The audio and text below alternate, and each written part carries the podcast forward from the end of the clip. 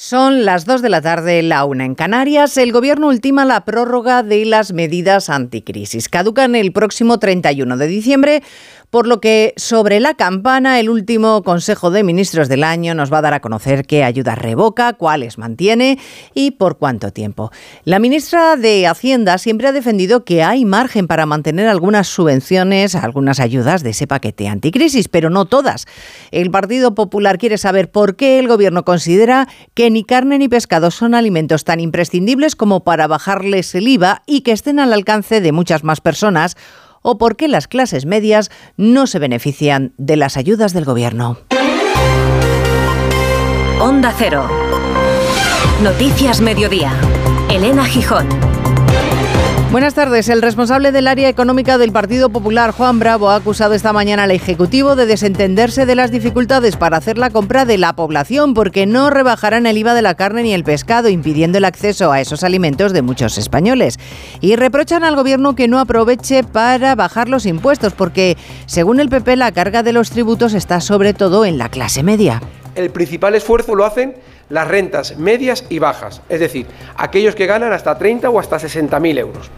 Eso es una realidad que se desprende de los datos de la propia agencia tributaria. La prórroga de las medidas anticrisis va a coincidir en el tiempo con el que podría ser ese último Consejo de Ministros de Nadia Calviño como vicepresidenta económica. El Ejecutivo está convencido de que el año que viene será el de la recuperación, a pesar de que los pronósticos generalizados hablan de un estancamiento económico. Lorenzo Amor, presidente de los autónomos, no es nada optimista con las perspectivas para el año que viene en lo que a su sector se refiere. Desde luego los autónomos sí afrontan un año 2024 con unos incrementos de costes, costes laborales, de seguridad social, de impuestos y habrá que ver Habrá que ver si las ventas y la actividad pueden compensar este incremento de costes. Lo que sí vemos un año 2024 donde la incertidumbre socioeconómica puede pasar factura a muchos autónomos. Manoseamos la palabra paz estos días, pero el mundo la vive poco. Enseguida les vamos a contar varios capítulos, tanto en Ucrania como en Irak, por ejemplo, de cómo está el planeta. Y por supuesto hablaremos también de la guerra entre Israel y Hamas que están padeciendo los habitantes de la franja. La ayuda internacional no entra y Nicolás Papacrisostomu, de Médicos Sin Fronteras, nos contaba esta mañana que la salud de los ciudadanos comienza a deteriorarse. Vemos muchas infecciones eh, contagiosas, vemos mucha diarrea, vemos muchas ah, infecciones respiratorias, infecciones cutáneas y brotes, no vemos todavía, pero segurísimos que vamos a tener brotes y probablemente si seguimos así con una ayuda que no entra, vamos a tener malnutrición también. El Instituto de Salud Carlos III alerta de un repunte de la gripe en España hasta niveles de máxima incidencia. Hoy precisamente la OMS ha hecho balance de este año y advierte que en 2024 podría ser el de la presencia de nuevas pandemias mundiales si no atajamos algunas de las enfermedades que están haciendo mella en la población. Su presidente es Tedros Adhanom. 2024 ofrece una oportunidad única de abordar las lagunas que tenemos. Los gobiernos están negociando el primer gran acuerdo para proteger a las comunidades, los países y al mundo de la amenaza que plantean las pandemias. Hay más noticias de la actualidad de la mañana y vamos a repasarlas ya en titulares con Paloma de Prada y Jessica de Jesús. Primera renuncia en el Partido Socialista de Navarra a 48 horas de que apoyen la moción de censura que dará el Ayuntamiento de Pamplona a Bildu. Tomás Rodríguez ha renunciado al acta, según los socialistas, por los señalamientos, ataques y presiones de UPN, el partido que va a perder la alcaldía. Competencia investiga Repsol por posible abuso de posición dominante. Abre expediente a la petrolera por supuestamente encarecer el carburante a sus competidores para ganar cuota de mercado en detrimento de los otros. La compañía niega la irregularidad. El gasto en pensiones alcanza un nuevo récord en diciembre, 12.121 millones. La nómina mensual de las prestaciones contributivas de la Seguridad Social es casi un 11% superior que hace un año. La pensión media de jubilación asciende a 1.378 euros. Rusia da por frenada la contraofensiva ucraniana, mensaje con el que el Kremlin intenta minimizar el ataque que ha sufrido su flota en el Mar Negro, un misil que ha impactado en uno de los barcos que opera en Crimea, dañado según Moscú, destruido y hundido según Kiev. La policía francesa detiene al presunto autor del asesinato de su esposa y de sus cuatro hijos menores cuyos cadáveres se han encontrado en un apartamento de Meux, en París. El detenido ya había atacado a su mujer con un cuchillo, aunque en el caso fue archivado por su historial de problemas mentales. Marruecos detiene a más de un centenar de inmigrantes subsaharianos cerca de la frontera de Ceuta, presuntamente para entrar ilegalmente en España en un salto masivo al vallado fronterizo. A lo largo de este año se han registrado al menos cuatro intentos de entrada en grupo en Ceuta. En cuanto al tiempo, el frío y las heladas de hoy abren la puerta a un frente atlántico. La inestabilidad vuelve mañana a nuestro país y comenzará a notarse por Galicia. El frente comenzará a notarse a final del día en Galicia y se irá extendiendo por todo el país, dejando lluvias más intensas en los próximos días. De momento, hoy la niebla, el frío y las heladas serán las protagonistas. Las temperaturas descienden en la meseta sur, área cantábrica y Pirineos, con mínimas de hasta menos 6 grados en algunos puntos que activan sus avisos amarillos, como Aragón, Castilla y León, Castilla-La Mancha, Cataluña y Extremadura.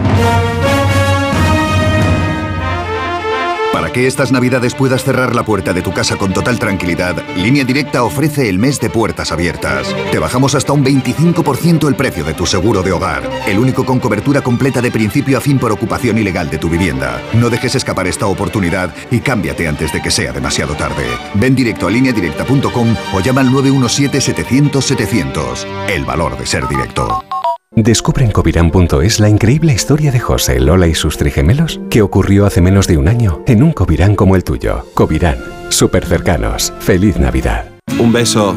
Otro para ti. Te mando un beso. Nunca nos habíamos dado tantos besos como en los últimos 100 años. Si la tecnología nos ha permitido conectar como nunca la vida de las personas, imaginémonos todo lo que seremos capaces de hacer en los próximos 100. Telefónica, imaginémonos. Llega la gran final. Os enfrentáis a un desafío único. Líder en la noche del viernes. Es una locura, ¿eh? Y por fin conocerás a la mejor voz de todas las voces. La voz All Stars, la final. El viernes a las 10 de la noche en Antena 3. La tele abierta.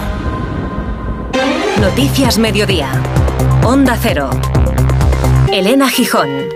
El responsable económico del Partido Popular, Juan Bravo, ha demandado al Gobierno que proteja más a la clase media, aún por determinar qué medidas del escudo social va a mantener el Ejecutivo y cuáles va a revocar. Bravo considera que hay margen suficiente para una bajada de impuestos y extender las ayudas a esa clase media que, según sus consideraciones, es inexistente para el Gobierno. El responsable de Economía del Partido Popular ha apuntado que las medidas de protección son imprescindibles, Patricia Gijón, porque la situación económica no mejora. La economía frena, tenemos el doble de paro que la Unión Europea y nuestra inflación está por encima de la media, un panorama que no permite renunciar aún a las ayudas anticrisis. El PP pide reunirse con el Gobierno para explicarle sus propuestas, que pasan, según el vicepresidente económico Juan Bravo, por ampliar el escudo social y rebajar impuestos dada la recaudación extra. Le pedimos al Gobierno que salga de ese letargo y mantenga el IVA de la luz y del gas, que mantenga el IVA reducido de los alimentos y que lo amplíe a la carne, el pescado y las conservas, que utilice viendo la enorme recaudación que está obteniendo para ayudar a las familias que más lo necesitan mediante esa deflatación del IRPF, de momento se sabe que el Gobierno ampliará mañana la rebaja del IVA de los alimentos actuales hasta junio, el transporte gratuito para jóvenes y desempleados y la prórroga de los desahucios. La duda es si se mantiene la menor fiscalidad eléctrica, las subvenciones a los transportistas y el límite al precio máximo del butano. Y mientras el gasto en pensiones vuelve a batir récord en diciembre, 12.120 millones, casi un 11% más, para pagar la nómina ordinaria de las pensiones contributivas. Con la factura de las pensiones disparada, eh, cabría pensar que en España dedicamos una parte de nuestros ingresos a pensar en la jubilación. Pues bien, no es así. Somos el segundo país de toda Europa por detrás de Finlandia que menos ahorra para el momento en el que dejemos de trabajar. La razón fundamental es, según la encuesta de Insurance Europe, que los ingresos no nos dan para ello.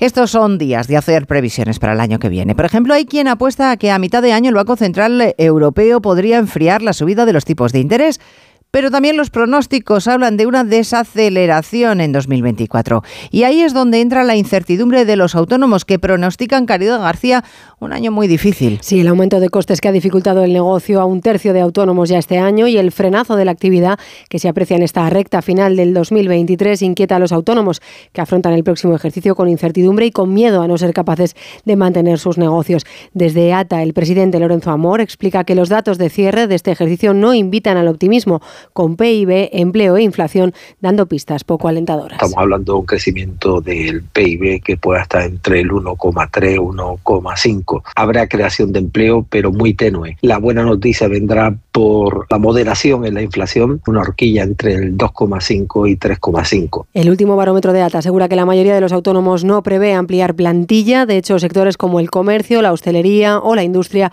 arrastran ya destrucción de puestos de trabajo. Bueno, no es el bolsillo lo que más le preocupa a Puigdemont. Su obsesión es seguir haciendo constar que él tiene la llave del gobierno y el gobierno también. Por eso hace llegar a Moncloa mensajes como que ya se siente defraudado porque la ley de amnistía no va a llegar tan lejos como él quería. Pero oiga, de momento acepta.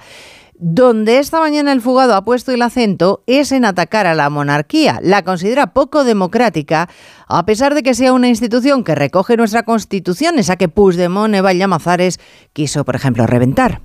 Carga Puigdemont contra la actual monarquía. Sí, ha dicho en la red social X que fue restaurada por el franquismo y que por eso no se aclara muy bien sobre cómo funciona la democracia. No es que tengan alergia, que también a saber la opinión de la gente, según escribe, sino que su cultura política no lo puede encajar.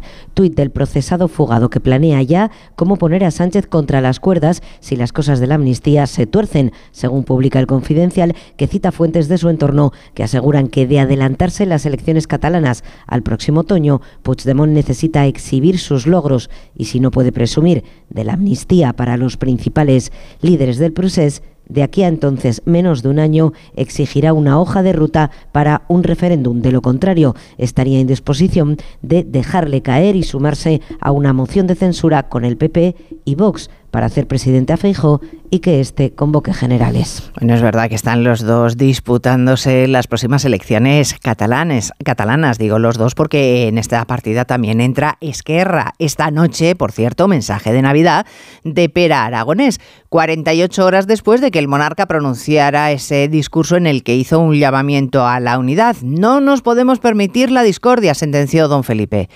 Veremos si el presidente de la Generalitat tiene la concordia presente en sus palabras. Noticias Mediodía. Hay dos tipos de motoristas. Los moteros que se saludan por la carretera y los mutueros que hacen lo mismo pero por menos dinero. Vente a la mutua con tu seguro de moto y te bajamos su precio sea cual sea. Llama al 91 555 5555. Hay dos tipos de motoristas. Los que son mutueros y los que lo van a ser. Condiciones en mutua.es.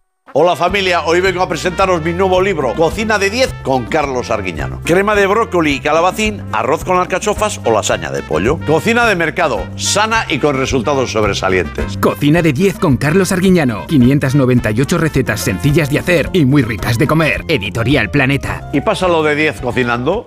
Almería, eres mi sol. Sol que ilumina majestuosos pueblos y enigmáticos rincones. Sol que embellece monumentos y descubre tradiciones. Sol que enciende sabores únicos. Luz auténtica, única e inesperada. Eres historia, arte y pasión. Almería, eres mi sol. El sol que necesito. Diputación de Almería y Costa de Almería. Noticias Mediodía. Onda Cero. Navidad les decía en portada, pero poco espíritu navideño en el planeta. Empezamos el relato de los muchos y preocupantes conflictos abiertos. Falta poco más de un mes para que se cumplan dos años desde que Rusia empezó la invasión de Ucrania. No ha sido desde luego una guerra rápida como el Kremlin pretendía. Es verdad que Ucrania tampoco ha logrado doblegar a Putin, pero el presidente ruso ha vuelto a sufrir esta mañana un golpe notable. Por segunda vez en estos dos años, los ucranianos han logrado hundir uno de los barcos emblemáticos de la flota rusa en el Mar Negro, corresponsal Colás. Espectacular ataque ucraniano con misiles en la anexionada península de Crimea. Se ha visto una gran columna de fuego cerca del puerto de Fedosia, donde ha sido alcanzado un gran buque de desembarco, el Novocherkassk, perteneciente a la flota rusa del Mar Negro. El Ministerio de Defensa ruso ha confirmado la información sobre este ataque con misiles contra Fedosia. Dicen los rusos que el barco resultó dañado al repeler un ataque de las Fuerzas Armadas de Ucrania. Según Moscú, no obstante, los sistemas de defensa aéreos rusos destruyeron dos aviones Sukhoi 24 ucranianos que lanzaban los misiles. El ministro de Defensa ruso, Sergei Shoigu, ya ha informado a Vladimir Putin sobre el ataque ucraniano en Fedosia y los daños que ha sufrido el barco atacado. Putin librando una guerra y utilizando métodos soviéticos para librarse de los opositores. No los manda a los gulags en Siberia, pero parecido. Hoy el opositor Navalny ha tuiteado que se encuentra bien a pesar de estar en una cárcel en el Círculo Polar Ártico. Tilda de pesadilla el viaje de 48 horas hasta ese lugar cuya temperatura en estos momentos es de 28 grados bajo cero. Un poquito más a la derecha en el mapa, las siempre complicadas relaciones entre Estados Unidos e Irán ha tenido una víctima pasiva. Es el territorio de Irak. Verán, en las últimas horas, una milicia afín al régimen iraní de los ayatolás ha bombardeado una base de Washington, pero en Irak.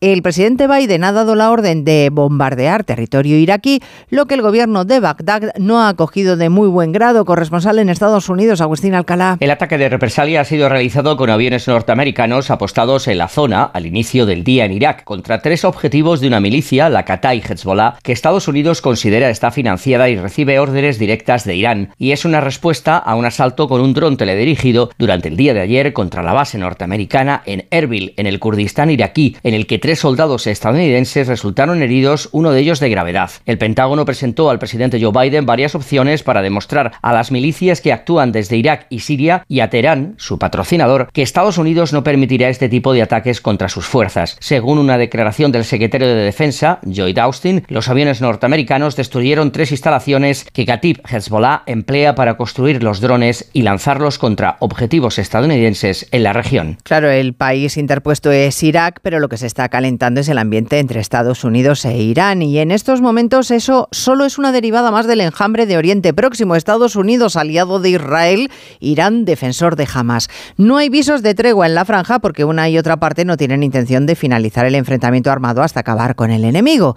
Hamas sigue clamando contra el Estado de Israel, ayudado de vez en cuando por los misiles de Hezbollah desde el Líbano.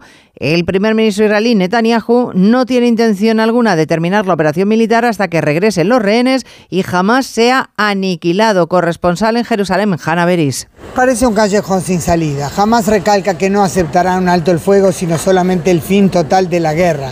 Israel sí está dispuesto a un alto el fuego, al parecer inclusive más prolongado que el anterior, pero aclarando que sería algo temporario y que luego se volvería a atacar a Hamas.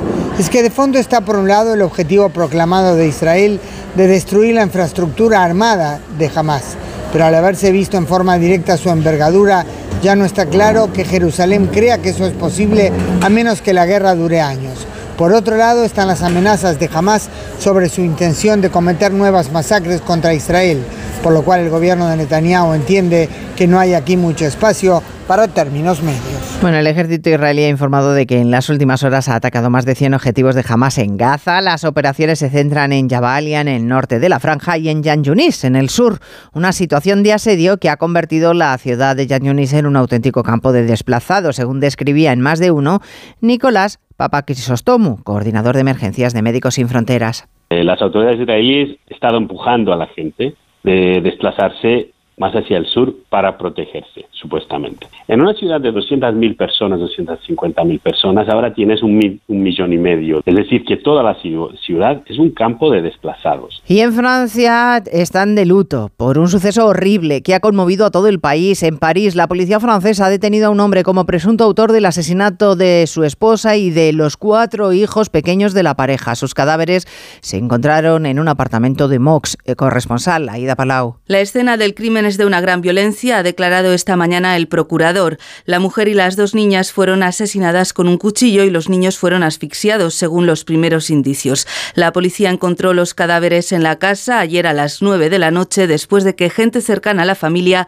avisara a los agentes de que no daban noticias. El hombre de 33 años ha sido detenido esta mañana en Sevran, una población cercana al domicilio familiar de Meaux. Es de nacionalidad francesa y es conocido por los servicios de la policía. En 2019 atacó a su mujer apuñalándola en el omoplato. La víctima no quiso denunciar y el procedimiento se archivó. El agresor tenía problemas psiquiátricos. Hay una gran conmoción en la región parisina porque se trata del tercer infanticidio múltiple perpetrado por padres en las últimas semanas. Y la Gendarmería de Marruecos, que ha detenido a más de un centenar de inmigrantes subsaharianos que se encontraban en las inmediaciones del perímetro fronterizo de Ceuta, presuntamente para entrar ilegalmente en territorio español en un salto masivo. Hacía mucho tiempo que las autoridades marroquíes no actuaban arrestando en la frontera. Hace 13 días, el ministro de Exteriores José Manuel Álvarez estuvo de viaje en Marruecos para tratar de recomponer relaciones. Corresponsal en Marruecos, Antonio Navarro. Así es, en varias redadas llevadas a cabo en las últimas horas, distintas unidades de la Gendarmería marroquí han impedido a más de un centenar de jóvenes subsaharianos la entrada en la ciudad de Ceuta. Según fuentes de seguridad marroquíes, los migrantes se habían distribuido a lo largo del perímetro de más de 8 kilómetros con intención de efectuar un salto masivo aprovechando las fiestas de Navidad, durante las que presumen una menor vigilancia en la frontera. En estos momentos, situación de normalidad después de que las fuerzas marroquíes hayan alejado a los inmigrantes del entorno del vallado. A lo largo de este año se han registrado al menos cuatro intentos de entrada en grupo en Ceuta, el último de ellos el pasado 17 de noviembre, cuando 900 inmigrantes intentaron acceder a la ciudad por varias zonas de la valla. Noticias Mediodía, Onda Cero. En línea directa sabemos que un imprevisto nunca viene bien. En cambio, un buen ahorro, sí. Por eso este diciembre ofrecemos el mes de puertas abiertas de línea directa. Te bajamos hasta un 25% el precio de tu seguro de coche. Sí, sí, hasta un 25%. No te quedes fuera y cámbiate antes de que sea demasiado tarde. Ven directo a lineadirecta.com o llama al 917-700-700. El valor de ser directo. Enate.es, tu boutique de vinos online. Enate.es. Pues hoy tenemos fútbol, hay fútbol, pero en Inglaterra, en el Reino Unido, que celebra hoy el Boxing Day. Esther Rodríguez, buenas tardes. Buenas tardes, jornada 19 de la Premier League, en la que veremos cinco partidos. En marcha ya este Newcastle Nottingham Forest en el descanso, empate a uno. Esta es la última jornada de la primera vuelta y el Boxing Day decidirá al líder y campeón de invierno. Ocupa esa posición primera el Arsenal de Arteta, que juega el jueves y estará muy atento hoy a Liverpool y Aston Villa, sus inmediatos perseguidores. Los de Klopp se miden al Barley y los de Emery visitan a United. Otros dos partidos comienzan a las 4, Bournemouth Fulham y Sheffield Luton. En casa, sin fútbol y con los jugadores de vacaciones, la actividad está en los despachos. Los clubes trabajan en las renovaciones y en posibles contrataciones en el mercado de invierno con nuevas normas en cuanto al control económico. El primer refuerzo del Barça, Vitor Roque, llega mañana a la ciudad condal y el 29 estará en el primer entrenamiento del equipo tras las vacaciones. El Real Madrid, que busca un central para su maltrecha defensa, se afana en vaciar la enfermería. Alberto Pereiro, buenas tardes. ¿Qué tal, Esther? Buenas tardes. Va a tener buenas noticias. Carlo Ancelotti cuando regrese a los entrenamientos el próximo día 29. Ahora tiene media plantilla en periplo norteamericano viendo partidos de la NBA. Ya vimos ayer a Courtois, a Vinicius y a Camavinga, pero el parte de lesiones que asciende a siete futbolistas, bueno, ya sabemos que tres eh, no les vamos a ver prácticamente nada este año. Se le espera que pueda reaparecer a finales de marzo, principios de abril, y para Courtois y Álava hay muy poca previsión de verle siquiera un partido este año, y que de los otros cuatro restantes, Vinicius debería estar en la convocatoria de la Supercopa para marcharse a Arabia el día 8 y jugar algo frente a Atlético Madrid el eh, día 10 y los tres restantes estar frente al Mallorca el día 3, o lo que es lo mismo, Camavinga recuperado el ligamento lateral externo de la rodilla izquierda que se produjo el día 16 de noviembre y Carvajal y Arda Güler deberían estar incluso entrenando el día 29 y jugando el día 3 el último partido de la primera vuelta frente al Mallorca en el Santiago Bernabéu. Y más de lesiones, porque Alexia Putella será operada mañana de la rodilla izquierda. La jugadora del Barça no ha superado los problemas que arrastra desde el mes pasado en la misma articulación en la que ya sufrió la fractura del cruzado la pasada temporada. Putellas es uno de los referentes de la selección femenina campeona del mundo que de la mano de Monse Tomé se ha clasificado para las semifinales de la Liga de Naciones donde espera Países Bajos. La seleccionadora habla en marca de su relación con las jugadoras siempre rodeada de polémica. Ellas tienen que sentir que, lo que trabajas eh, es profesional, que, que, tiene sentido, que tiene su tiempo, que, que las convences y, y, que nosotros no necesitamos, o yo no necesito ser amiga de las jugadoras. No, no, no pienso si, si me quieren, si no me siento que tiene que haber este respeto y que este respeto lo siento. Luka Doncic pone la magia en la jornada navideña de la NBA. El esloveno anotó 50 puntos en la victoria de Dallas sobre Phoenix y estableció varios récords personales. Esos 50 puntos son la tercera mayor anotación de la historia de la NBA en esta jornada tan especial y con ellos alcanzó los 10.000 tantos en su carrera en Estados Unidos. Lo ha hecho en 358 partidos. Solo Michael Jordan mejora esa estadística. También firmó su mejor partido el mexicano Jaime Hackett con 31 puntos y 10 rebotes para liderar el triunfo de Miami Heat ante los Philadelphia y en el clásico de la NBA con el Madrid madridista Vinicius Junior como espectador de excepción, los Celtics ganaron a los Lakers demostrando por qué son líderes de la conferencia este y firmes candidatos al título. Se completaba esta jornada navideña con la victoria de New York Knicks sobre Milwaukee y de Denver sobre Golden State. Hace tres meses en Hablando en Plata denunciamos estas prácticas. Dos euros por sacar inventaría de mi dinero y tres euros por hacerme un extracto. Y ahora por fin. El gobierno prohíbe por ley a los bancos cobrar a los mayores de 65 años comisiones por sacar dinero en las ventanillas. En esta casa hemos peleado por esto dentro de la iniciativa Hablando en Plata. Nos mueve proteger a nuestros mayores y vamos a seguir haciéndolo. Hablando en Plata, una iniciativa de Antena 3 y La Sexta en favor de los mayores. Noticias Mediodía. Onda Cero. Golpe de la Guardia Civil al tráfico y a la fabricación de armas. En Jaén han desmantelado una organización que se dedicaba a la fabricación ilegal y a ese tráfico de armas, algunas de las cuales tienen Arancha Martín consideración de material de guerra. Lo tiene, por ejemplo, el subfusil del que se les ha incautado, la granada de mano o la munición que se cuenta por miles de cartuchos para armas de guerra.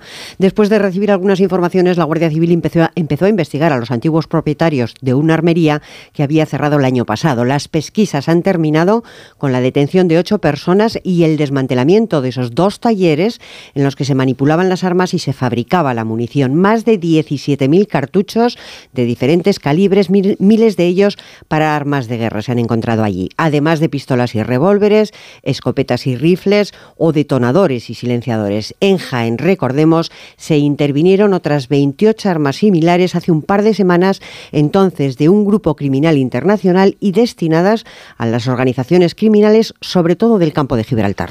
La gripe está liderando el repunte de las infecciones y de los virus respiratorios durante estas Navidades. De hecho, el Instituto de Salud Carlos III, Carlos III ha informado de un aumento de casos de gripe y también de coronavirus en atención primaria y en los hospitales. La incidencia de esas enfermedades ha escalado la última semana desde los 523 casos por cada 100.000 habitantes hasta rozar los 800. Los profesionales recomiendan la vacuna y el uso de la mascarilla, pero es que en Castilla y León las cifras alcanzan la consideración Onda Cero Valladolid Roberto Mayado de epidemia. Esa incidencia es especialmente alta entre los más pequeños, 412 casos por 100.000 habitantes entre los menores de 4 años. Ellos también son el principal vector de transmisión con los adultos en estas semanas de vacaciones navideñas. Por eso los pediatras insisten a los padres en animar a su vacunación. Ana Alonso. Si no llegamos a un porcentaje eh, por lo menos de un 50 o 60% de, de estos niños, pues aunque el niño vacunado sí que va a estar protegido, no vamos a conseguir una, una inmunidad de grupos. Una de cada cinco pruebas que se está realizando de la gripe en estos días da positivo y los ingresos hospitalarios por enfermedades respiratorias se han duplicado en la última semana entre los mayores de 75 años, aunque el pico de la gripe se espera para mediados de enero. El director general de la Organización Mundial de la Salud, el doctor Tedros Adhanom, en su mensaje de balance de año ha enviado un mensaje a todos los países para que aceleren un pacto que pueda evitar la desprotección ante nuevas posibles pandemias. Controlada la COVID, hay sin embargo un resurgimiento de otras enfermedades infecciosas, en especial el dengue que se ha multiplicado por 10 con casos sin precedentes. No ha olvidado tampoco la OMS, la Organización Mundial de la Salud, los accidentes de tráfico, porque resulta Francisco Paniagua que cada dos minutos muere una persona en alguna carretera del planeta. Son 236.000 personas muertas al año en las carreteras globales, aunque el número de fallecidos en accidentes de tráfico ha bajado un 5% en el mundo. 2023, que termina, ha sido un año récord en erradicación de enfermedades, dice la OMS. 50 países han logrado eliminar al menos una enfermedad tropical, como por ejemplo el paludismo. En mayo se puso fin a la emergencia mundial por la COVID, que ya ha causado casi 7 millones de muertos oficiales. Y ahora las vacunas recomendadas son la malaria, la meningitis y el dengue, que se multiplica, ha causado 5.000 muertos este año. El director general de la OMS, el doctor Tedros, asegura que nunca hay que bajar la guardia porque los países tienen brechas sanitarias. Inseguridad, pobreza, pocos accesos a aguas limpias y a higiene hacen resurgir infecciones y enfermedades en muchos países. El resurgimiento del cólera especialmente, con un récord de 40 brotes alrededor del mundo. Y en términos de preparación de emergencias y respuesta, sigue habiendo lagunas en la preparación del mundo para prevenir la próxima pandemia. La Organización Mundial de la Salud advierte de que el coronavirus no es la única enfermedad respiratoria que circula sobre todo aquí en el hemisferio norte. También la gripe, el virus respiratorio sincitial, que es el más común, y la neumonía infantil están aumentando.